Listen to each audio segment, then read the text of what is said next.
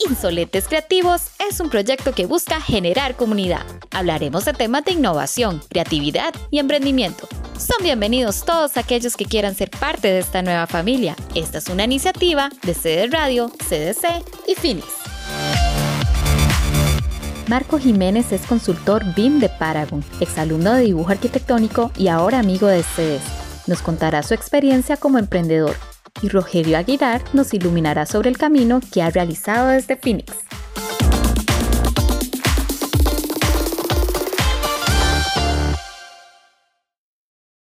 Hola, hola, insolentes creativos. Hoy el tema que tenemos en nuestro episodio es emprendiendo en el ecosistema creativo.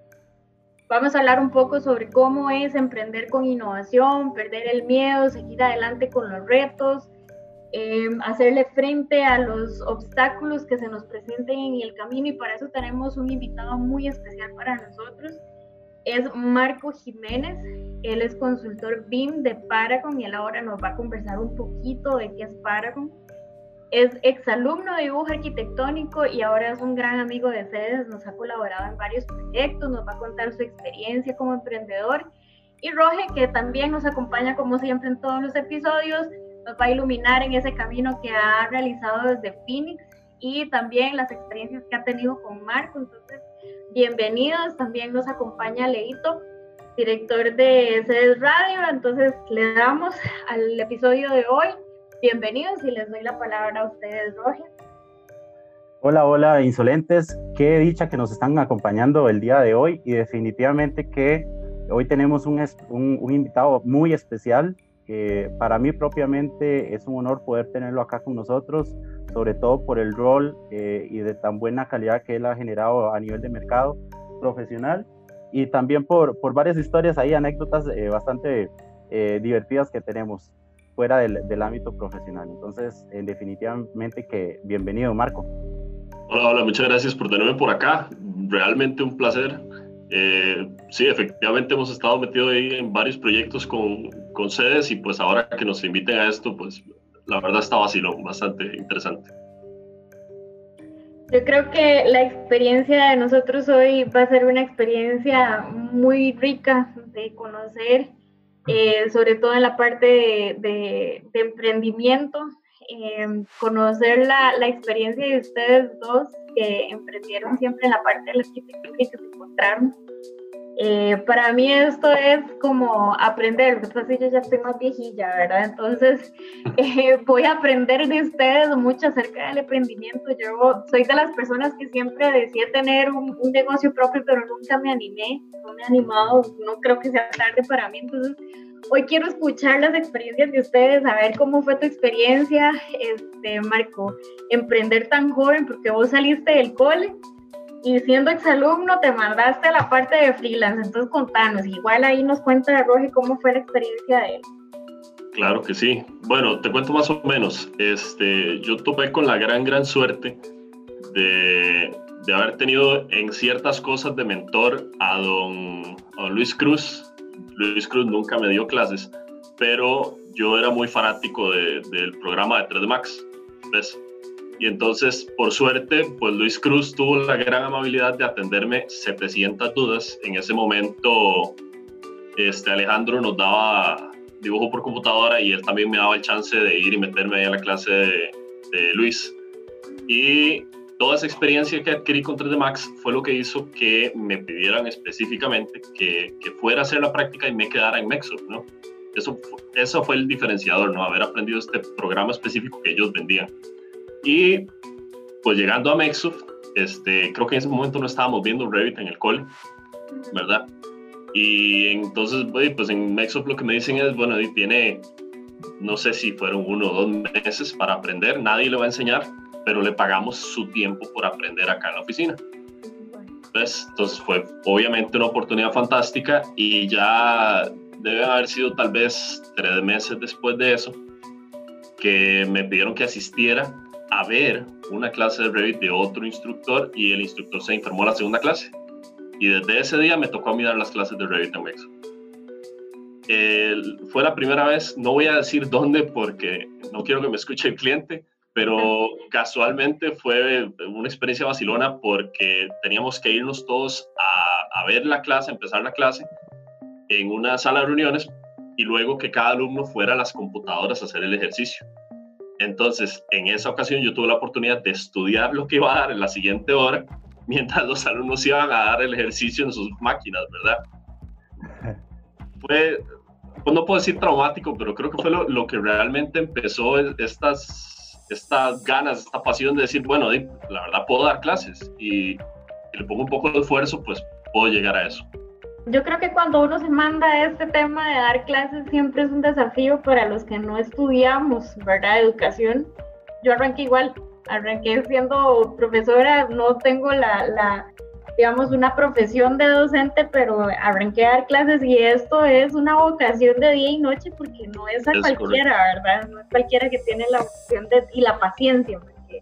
y enseñar software, como fue tu línea, este, bueno, es duro, es duro porque es un público que no son solo adolescentes, sino de todo. Realmente hay que tener mucha paciencia, realmente hay que tener muchísima paciencia, diría yo, y eso que está mencionando Marco, a mí personalmente también me ha, me ha, sucedido con uno que otro software que todavía tal vez uno no siente la confianza, porque cuando uno da las capacitaciones, eh, bueno, he tenido la dicha de poder dar varias y ese, digamos, esa confianza que uno le transmite al cliente cuando le piden alguna duda o que le solvente alguno, alguna o evacúe alguna duda, eh, pues si uno sabe muy bien el programa, uno inmediatamente la evacúa, ¿verdad? Pero si todavía uno está un poquito tierno en ese aspecto, y uno, eh, yo inclusive he agarrado hasta el celular así y meterme a ver en Google si no sé algo en el momento, ¿verdad? Y es bastante acongojante en algunas ocasiones. Pero bueno, es parte del proceso que uno ha tenido también como consultor, ¿verdad? Y eso ha venido a, evolucionar y pues son, eh, o, fue el camino, digamos, que ha ido abriendo las puertas, que yo sé que en este caso Paragon, tanto como Phoenix, las, las han tenido la oportunidad. Claro, este, para contarle a la gente que nos escucha, las dos referencias que nos menciona Marco de Luis Cruz, el señor Luis Cruz es el, el profe de, de, dibujo técnico de CEDES Don Bosco. Él es de los profesores que más destaca en la parte de, de, diseño gráfico, llamémosle, porque él no da solo dibujo técnico, ya, bueno, ahora ya, ya pudo incorporar dentro de sus clases el 3D Max y es, bueno, él es una eminencia, ¿verdad? En esa, en esa parte y es súper autodidacta. Y el otro caso que también lo menciona Marco es Alejandro Vega, que ahora es nuestro coordinador con la empresa y este, antes era el profe, ¿verdad? Entonces, porque Marco, ¿qué, qué, qué generación sos vos? 2010. Ah, bueno, imagínate, yo Entraste en el 2010, entonces estamos hablando de que hace 10 años atrás eh, él tuvo otras experiencias con sus profesores, entonces para que nos, nos escuchen, identifiquen a, los, a los que estamos haciendo referencia.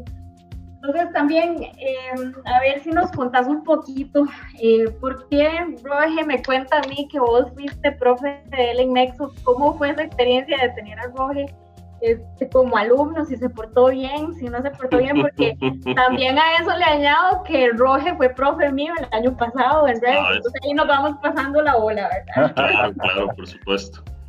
Eh, bueno, cuando Rogelio fue a, a Mexo a recibir las clases, fue hace ratito ya, ¿verdad? Creo yo, hace tal vez esos ocho años, ¿verdad? Sí, estamos hablando de aproximadamente ocho años. Yo en ese entonces estaba en mi segundo año de carrera de arquitectura y yo decido ir a Mexo porque no había ningún lugar en Costa Rica donde dieran 3 Max. Y eso, y en ese momento estábamos, ¿verdad? En, en, Arki, en el taller de que nos pedía renders eh, con ese tema de fotorealismo y todo el asunto. Y entonces yo me acuerdo que ahí fue donde yo busqué, eh, vi que en, ese caso esta empresa la, la, estaba brindando y ahí fue donde conozco a Marco y Marco fue el, el profe mío. Sin embargo, sí tengo que admitir de que no me porté muy bien, porque realmente realmente en ese momento, lastimosamente, no tenía una computadora en mi casa eh, personal a la que yo le pudiera instalar el programa y tuviera el tiempo para poder practicarlo. Lo que tenía era una computadora portátil que apenas me alcanzaba para AutoCAD y de ahí no podía pasar la, la capacidad de la compu. Entonces, de, lamentablemente, pues eh, fui, sí aprendí ciertas cosas, pero no pude practicar y no pude evolucionar. que definitivamente para este tipo de software y, y para todo este tipo de capacitación es una necesidad la práctica. Sí, sí es, pues sí, obviamente es muy, muy importante la práctica, pero creo que, creo que a Rogelio le quedó algo que me, me duele decirlo, pero no a todo alumno logro que le quede, y es esa espina de que, de que Revit y BIM como tal realmente sirven. Eh, me acuerdo que uno o dos años después de las clases y luego otra vez como tres y cuatro años después de las clases, Rogelio y yo estuvimos tratando como de involucrarnos en proyectos siempre por iniciativa de Rogelio, ¿verdad? Rogelio siempre era el que llevaba esa batuta de metámonos en esto, hagamos esto, demos clases, no sé qué. Y por A por B nunca salió, pero siempre me quedó grabado que Rogelio era el que iba con esa batuta. En ese momento ¿qué te digo? Yo salí del cole y por dicha me empezó a ir muy bien en el trabajo. Entonces, aunque sí hacía mucho freelance, mi prioridad en ese momento no era ser empresario. Eh, para los que me conocieron en el colegio, principalmente todos los profes más viejos, sabrán que mi debilidad dentro del cole y todavía a veces un poco es toda esta parte de relaciones interpersonales, ¿verdad? A la pucha. sí, de hablar con mucha gente, de estarme reuniendo, de todo. Entonces, te imaginarás el reto que fue eso. Primero, para, empezar a dar clases. Segundo, con 19 años, sentarse, primero a dar clases a, un ingeniero de 40, 50, 60 años, ¿verdad? Este, y por otro lado, pues tener que negociar con clientes y sentarse en reuniones con 19, 20 años. Pues en esa época casi que yo estaba en modo supervivencia, ¿verdad? Y ahora ya de viejo, que, empecé a ver oportunidades y que ya había superado toda esta etapa de que me costaba hablar con la gente, saludar y ver a los ojos, eh, tener ganas de ir y sentarme y hablar en una reunión. Cuando empecé a superar eso fue que realmente me tiré yo de emprendedor.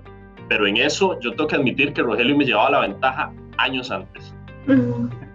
Sí, yo, yo sí admito que, digamos, yo siempre he tenido como esa esa, esa energía, no sé hasta qué, eh, hasta qué parte ha sido tal vez como llamarlo bombeta o no, ¿verdad? Como finalmente se dice, pero sí, yo a Marco lo, lo contacté años a, posterior al curso, eh, ahí por ahí Marco me, me, referenció para varios proyectos que le agradezco muchísimo. Eh, en ese entonces todavía yo era estudiante de arquitectura, ¿verdad?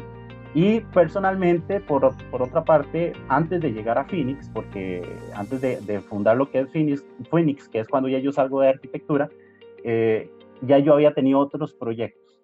Eh, había tenido aproximadamente cuatro proyectos en los que yo había tratado de que, de que tuvieran éxito. Sin embargo, todos fueron un fracaso.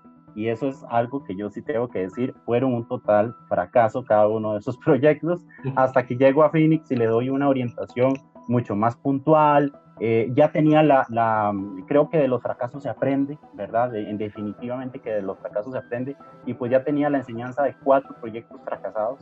Entonces, eh, creo que ahí yo me apalanco para poder hacer que Phoenix realmente en este caso sí tenga eh, pues ese, ese flujo, digamos, de constancia que en otros proyectos me había faltado.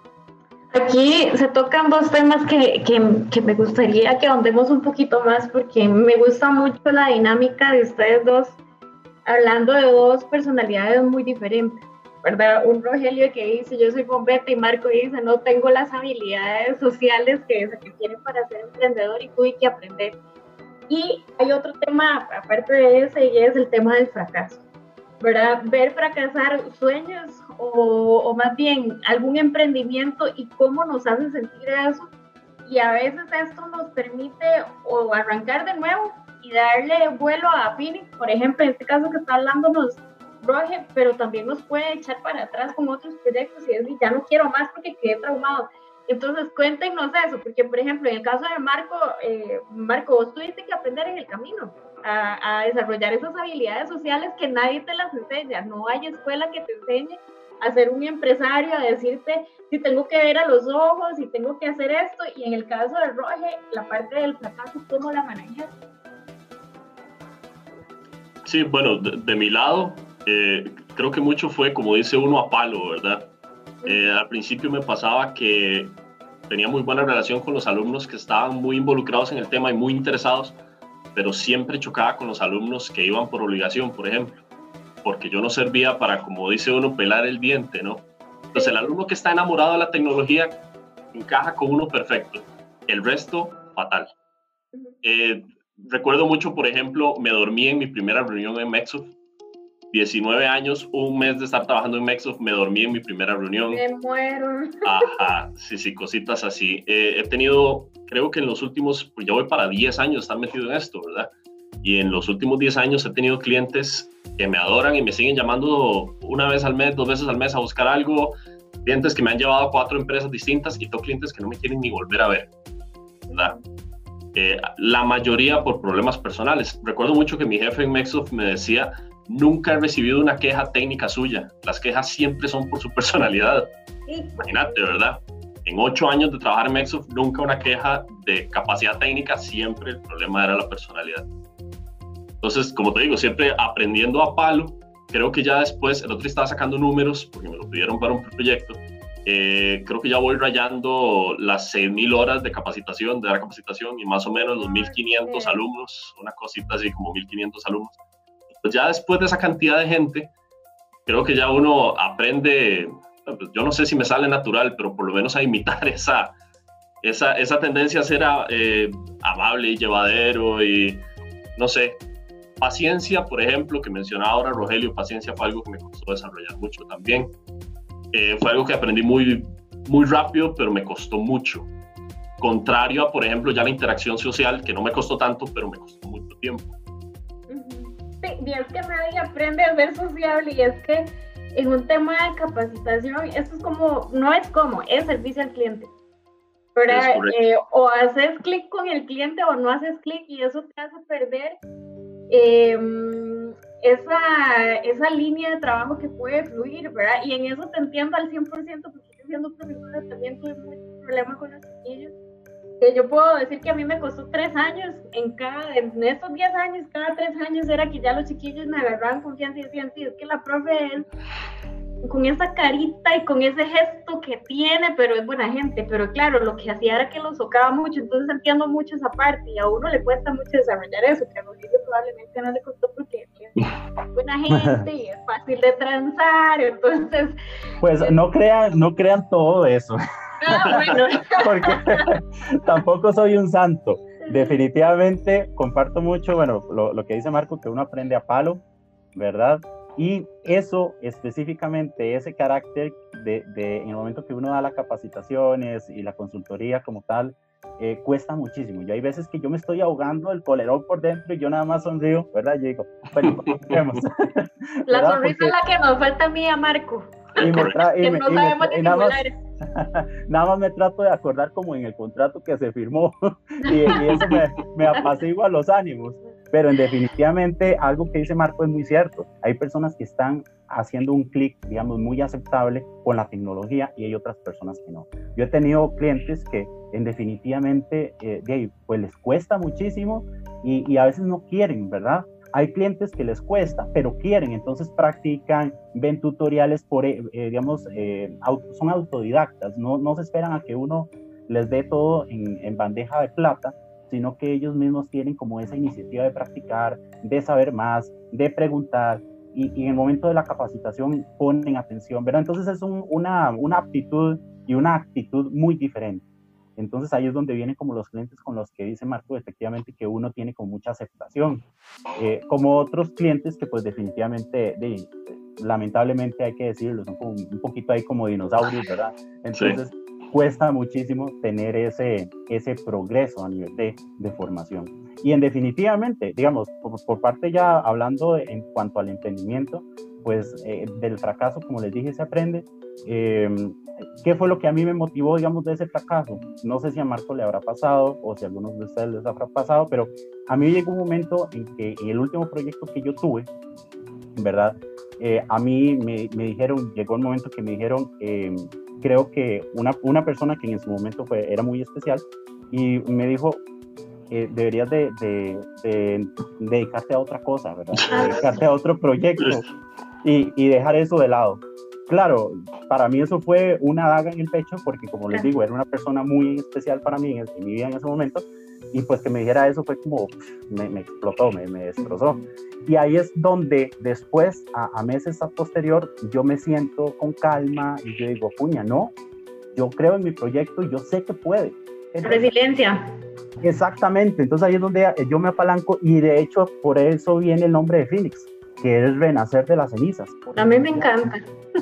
A través de ese, digamos, ese es el concepto realmente de Phoenix y por ahí es donde nace, porque eh, yo prácticamente yo sí creí en mi proyecto y que me hayan dicho eso antes, ¿verdad? Yo dije, no, voy a demostrar que sí se puede y que realmente el proyecto puede tener éxito. Y bueno, ya aquí estoy, al pie del cañón todavía. Entonces, ahí va. Claro.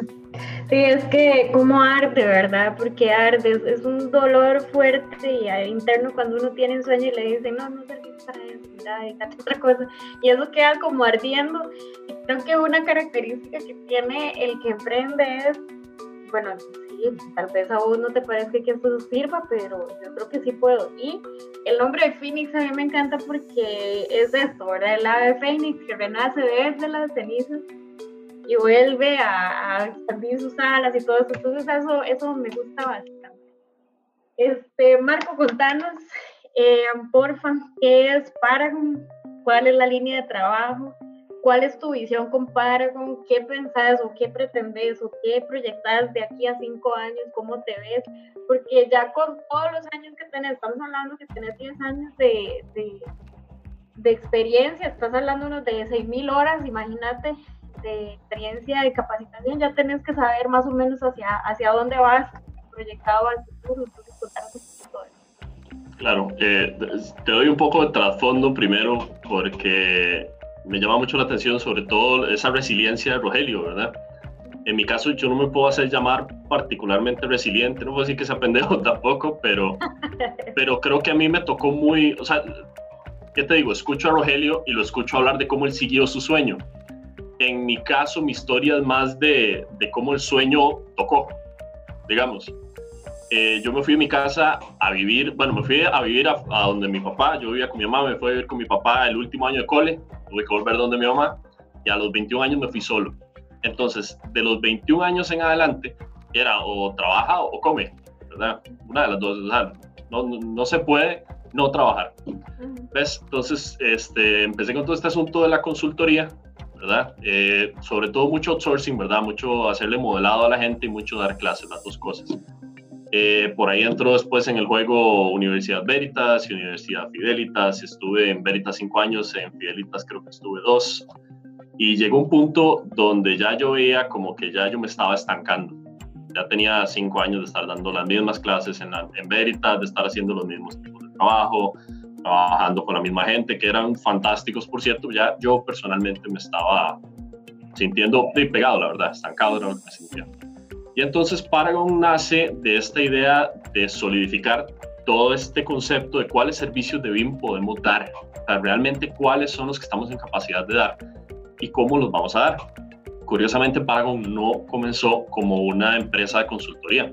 Paragon comenzó con la idea de que íbamos a montar un sistema en línea donde los empleados de Paragon iban a supervisar el trabajo de gente que hacía outsourcing afuera y a conectarlos con los clientes. Una cosa como, como la página Freelancer o Workana o ese tipo de páginas, pero para precisamente BIM. Fuimos al banco, nos dieron un préstamo que en ese momento era un chorro de plata, nos dieron 4 mil dólares, que para mí en ese momento era, ¿verdad?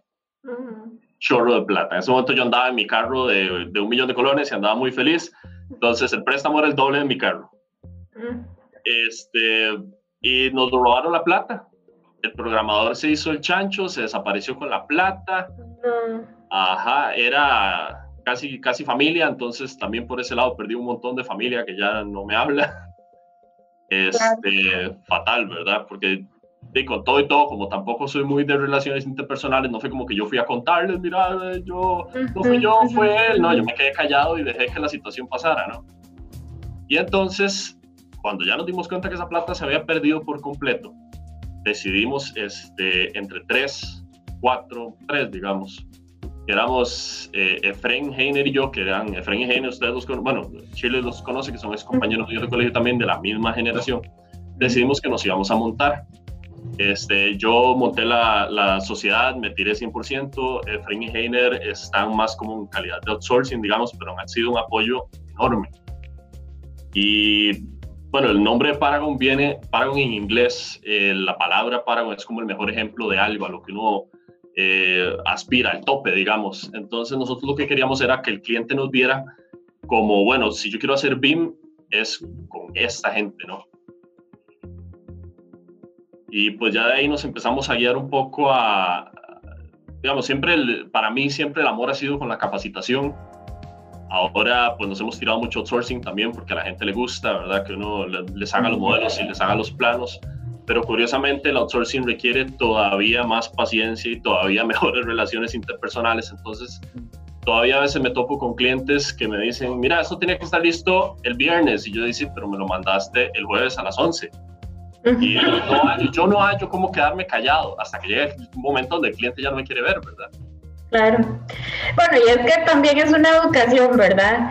Porque yo creo que mm, hay una tendencia, vamos a decirle, una cultura aquí empresarial de que, de que al pagar se adquiere el derecho de reclamar, pero no era hacia lo interno lo que está ocurriendo. Estamos hablando de, de un área de todo lo que es el área AS, ustedes me, corrigen si estoy mal, pero todo lo que es arquitectura, ingeniería y construcción tienen tendencia a querer que todo sea ya, aún conociendo los procesos, no solo a nivel de construcción, sino a nivel de planos, la planificación que lleva, pero cuando llega a la parte del dibujante o del modelador, que es lo que hay ahorita en tendencia, es, o sea, hay que llevarla suave, o sea, no puedes llegar y exigirme que entregaste ayer a las 11 y, lo voy a tener para hoy viernes. O sea, ¿dónde está? Y ahí también viene el reto de venir y empezar con contratos, como decía Rogelio, acordarse, sí, bueno, yo firmé un contrato, pero en ese contrato hay que empezarle a poner todos los artículos bien, bien estipulados y eso, el contrato hoy lo firmé con ciertos artículos y el contrato que viene, bueno, ya me dejó una lección en el anterior y tengo que corregirlo. Y eso es solo la experiencia. Yo creo que que la gente se lleve la experiencia de ustedes en la mente de de que emprender, por más que nosotros hoy nos sentemos tres, cuatro horas a, hablar sobre esto, no quiere decir que, que, ya tienen todas las claves para emprender, porque todas las personas somos diferentes y todos los emprendimientos son diferentes, ¿verdad? Sí, definitivamente. Eh, yo he tenido experiencias como esas que dice Marco, que, bueno, una vez me pasó, que era un viernes, me enviaron los modelos, ¿verdad? Los modelos digitales. Y el lunes me estaban ya escribiendo, llamando de que ya tenía la coordinación hecha, ¿verdad? Para quienes nos escuchan, pues este tema de la metodología BIM abarca una serie de, de tareas eh, y obviamente dentro del, del ciclo de vida del proyecto en el que nos encontremos y una de esas es la coordinación de las disciplinas, es decir, arquitectura con estructura, estructura versus electromecánica y así sucesivamente. Y bueno, este cliente me estaba solicitando esa coordinación un lunes en horas de la mañana después de, de que me lo había enviado el, viernes, ¿verdad? Entonces yo le yo ahí sí ya no exploté, ya yo no pude aguantarme más y yo le dije, mira, eh, fulanito, eh, definitivamente no podemos trabajar así, o sea, usted no puede pretender de que yo voy a trabajar un domingo, yo también necesito descansar, hombre, o sea, tampoco uno es un robot, ¿verdad? Y también eh, por la comparativa y esa e, e, ese, digamos, esa comparativa que uno hacía con el precio que uno había cobrado, porque ah, como, como, bien dice Shirley, eso va muy de la mano de la experiencia de uno. Tal vez uno cobra mil colones y uno ya en el momento dice, hubiera, hubiera cobrado cinco mil a dos personas más y que me ayuden, ¿verdad? Y saco el proyecto. Eh, pero bueno, eh, todo eso lo da la experiencia, la experiencia y definitivamente, como dijo Marco, que le den a uno palo. No, es muy curioso, ahora que lo mencionas, recuerdo mucho una época debe haber sido como entre los 20 y los 24, que yo estaba dispuesto a trabajar sábado, domingo, noches. Recuerdo la época, este, yo creo que Rogelio no me conoció en esa época, pero Shirley sí, yo era y soy todavía mucho de andar en moto. Y la primera moto grande que yo me compré, me la compré haciendo un trabajo de unos renders que yo estaba durmiendo tres horas al día, como por un mes y medio. Y yo me acostaba en el sillón de la sala para no perder tiempo, me levantaba a trabajar, me volví a acostar tres horas, me volví a levantar, es un mes y medio hasta que en ese momento saqué la plata de la bendita moto. Recuerdo que había épocas en las que trabajaba de lunes a sábado 14 horas diarias eh, y ya llegó un punto donde ya no doy, ya no doy. Ahorita con todo esto, por ejemplo, ahora con el asunto del coronavirus, creo que uno se ve forzado a trabajar un poco más de la cuenta para compensar. Y yo me levanto el sábado, el lunes y trabajo de 8 a 8, de 8 a 10 y hago lo mismo hasta el sábado. Y el domingo que me voy a levantar a hacerlo, ya el cuerpo no me responde, ya estoy viejo. Ya no doy. termino vegetando en el sillón todo el domingo y sintiéndome mal conmigo mismo porque no estoy trabajando, ¿verdad? Es que es algo muy interesante. cansado. Es que es algo, ah, es algo súper interesante. Hay, cosas que tal vez las personas no entiendan, pero si usted es emprendedor, usted entenderá de que uno tiene un horario laboral normal a todas las personas. Uno trabaja madrugada y si uno se acuesta y no ha terminado los pendientes, uno se acuesta como con una, una sed de culpa, con una, una culpabilidad y, uno y no, pero, igual tampoco. Pero yo tampoco, y yo necesito terminar eso, yo necesito tener eso listo para, para poder presentarlo, para, para poder que, que el proceso camine, ¿verdad? Y en definitivamente que, eso es eh, de un sacrificio que a veces uno hace. Yo también, por ejemplo, tuve un cliente y eso fue antes, mucho, mucho, mucho antes de Phoenix, inclusive, inclusive fue muy, muy cercano a la época en la que yo conocí a Marco en México eh, por ahí el 2012, por ahí cercano a, a esos años. Y fue un cliente que yo tuve en Cartago, entonces yo por render, yo cobraba 30 mil colones. 30 mil colones por un render y eso implica ir a Cartago, agarrar el José, eh, días donde estaba lloviendo, irme a... Y eso porque nadie te quiere pagar más que eso, ¿verdad? No porque no lo eh, valga. Exacto, y entonces ahí viene un tema de que yo más adelante, después ya empecé a, a, recibir trabajos de una índole mucho más formal, más importante, ¿verdad? Y yo en algunas ocasiones también seguía cobrando bajo porque yo creía de que no me lo iban a pagar. Entonces uno queda como con un trauma, ¿verdad? Uno dice, bueno, no, voy, a seguir pagando, eh, cobrando 100 mil colones y para unos 100 mil colones es una gran cosa en, en su momento. Ahora a mí me llega una persona y me dice, mira, hazme un render, te cobro 40 mil colones y yo le digo, vea, eh, muchas gracias por buscarme, pero no. ¿verdad? uno Se va haciendo exclusivo. uno definitivamente ya llega a tener una exclusividad, gracias a Dios, ¿verdad? Estas son las notas creativas del podcast de hoy. Siempre tener mentores nos ayudan a tener referencias hacia dónde queremos llegar en el futuro. No es a cualquiera que le dan la oportunidad de pagarle por aprender. Tenemos que convertirnos en agentes de cambio de cultura con el trabajo que hacemos. Las habilidades del emprendedor muchas veces se desarrollan en el camino, sobre todo las habilidades empresariales. Personalidad que se aprende en el camino. No todos nacen siendo empresarios, pero no significa que no se pueda aprender. Medir el fracaso. El fracaso es necesario para retarnos, mejorar, renacer con una nueva estrategia y no perder el impulso. Emprender es adictivo, limitar el camino es una necesidad cuando se tiene la experiencia. En el ambiente creativo hay muchas vertientes. No hay plata fácil, hay que trabajar fuerte, con pasión y amar lo que se hace. Pero eso lo dicta la experiencia. Así que vean, este, yo sabía que nos iba a dar por hablar mucho. este, es bien, bien rico escuchar la experiencia de ustedes dos. Este, me gustaría invitarlos a los dos, a ustedes dos, y si quieres, Marco, también le extendes la invitación a Heiner y a, se me olvidó el nombre. A Fren. A Fren, para otro episodio, que nos conversen más de estas experiencias porque son bien ricas para la gente, porque aquí no hay, no hay estrellas de cine, sino que somos gente común y corriente que está emprendiendo, que está pulseándola. Eh, ahorita estamos en medio de una pandemia. Eh, me gustaría que conversemos eso en otro episodio porque creo que se puede extender un poquito más el tema de cómo es emprender en tiempos de crisis. No le vamos a llamar en tiempos de COVID porque creo que COVID ya es demasiado lo que hemos hablado a nivel mundial, pero podríamos extenderlo en un, en un próximo episodio. A los dos quisiera pedirles como un cierre de, de qué es el emprendimiento joven o, o como le llamamos a este episodio, Em, emprendiendo en el, en el ecosistema creativo, ¿cómo ha sido para ustedes? Un pequeño cierre ya para cerrar. Bueno, eh, para hacer mi cierre, puntualmente los tres puntos que nos acaba de decir Shirley, definitivamente, emprender, ¿qué es para mí? Emprender es una droga. Para quien le gusta, ¿verdad? Y para quien se siente feliz con lo que hace, y para mí los lunes, por ejemplo, para mí los lunes no es un martirio decir, ay, voy a ir al trabajo. No, más bien yo estoy deseando que llegue el lunes para ver si yo voy a la reunión y me dan ese dinero y eh, se firma el contrato y se empieza a trabajar. Entonces, definitivamente que emprender para mí personalmente es una droga.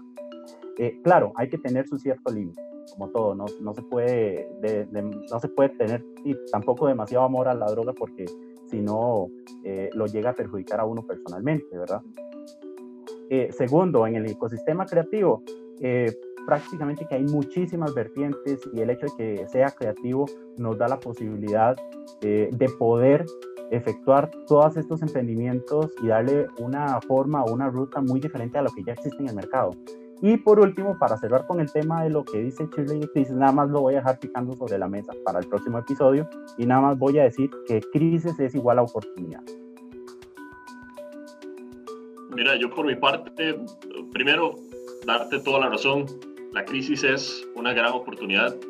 No quiere decir que empezó la crisis y empezó a caer plata, pero sí creo que abre un montón de oportunidades que uno no tenía antes.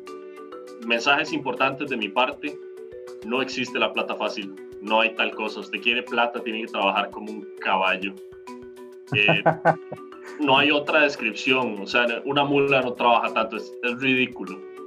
Eh, me parece muy interesante el, este título de, de, Insolentes, ¿no? Porque yo recuerdo mucho cuando empecé a trabajar, sobre todo en familia y amigos, yo, yo tendía a ser muy insolente.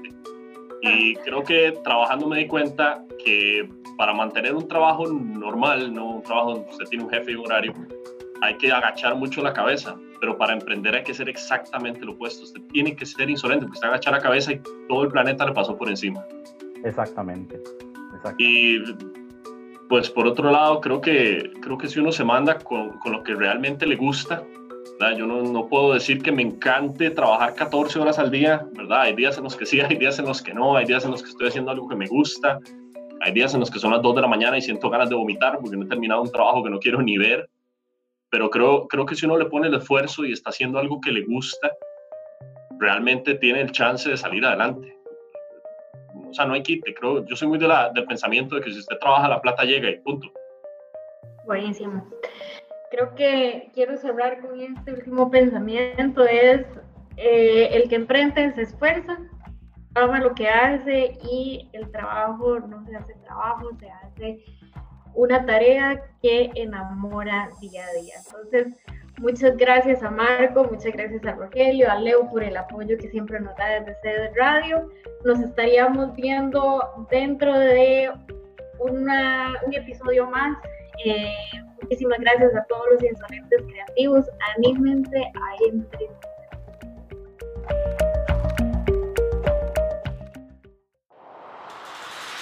En el próximo episodio para Gustos Colores, ese es nuestro próximo encuentro. Tendremos una sorpresa que esperaremos les motive a todos a seguir siendo parte de Insolentes Creativos. Vamos a hablar sobre similitudes y diferencias de la industria gráfica versus la industria de la arquitectura. Insolentes Creativos, una comunidad de creativos. Puedes ponerte en contacto con nosotros en cdradio.cdonbosco.ed.cr o al WhatsApp 7037 2162.